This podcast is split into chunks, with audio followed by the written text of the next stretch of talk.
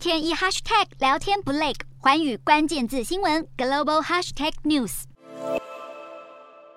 头戴星星皇冠的长发美人鱼变成穿戴俄罗斯传统服饰的少女，配色则从绿色换成棕色。二版星巴克正式改名为新咖啡 Stars Coffee，十八号重新开业营运，第一天就排起长长人龙。星巴克五月宣布退出俄罗斯市场后，所有在当地的资产，包括一百三十间门市，七月由普丁铁粉、俄罗斯饶舌歌手马蒂与另一名企业家联手收购。西方企业在乌克兰战事爆发后陆续撤出俄罗斯，倒是让当地业者者顺势推出山寨品抢攻市场，有俄罗斯饮料商推出二版芬达、雪碧、Coca-Cola 摇身变 Coca-Cola，二版麦当劳也刚在六月开张。原本的 logo 黄金拱门虽然不见了，但麦香鱼、麦克鸡块、双层起司堡都没在菜单上缺席。社群媒体方面，官方自行开发的 YouTube 就是二版 YouTube，内容不意外都是政治正确的讯息。虽然莫斯科当局想复制 YouTube 模式栽培 YouTuber，但有百万订阅网红直接突破。盲点，被欧美经济孤立的俄罗斯看得出来，正努力尝试在日常生活各个层面摆脱依赖西方。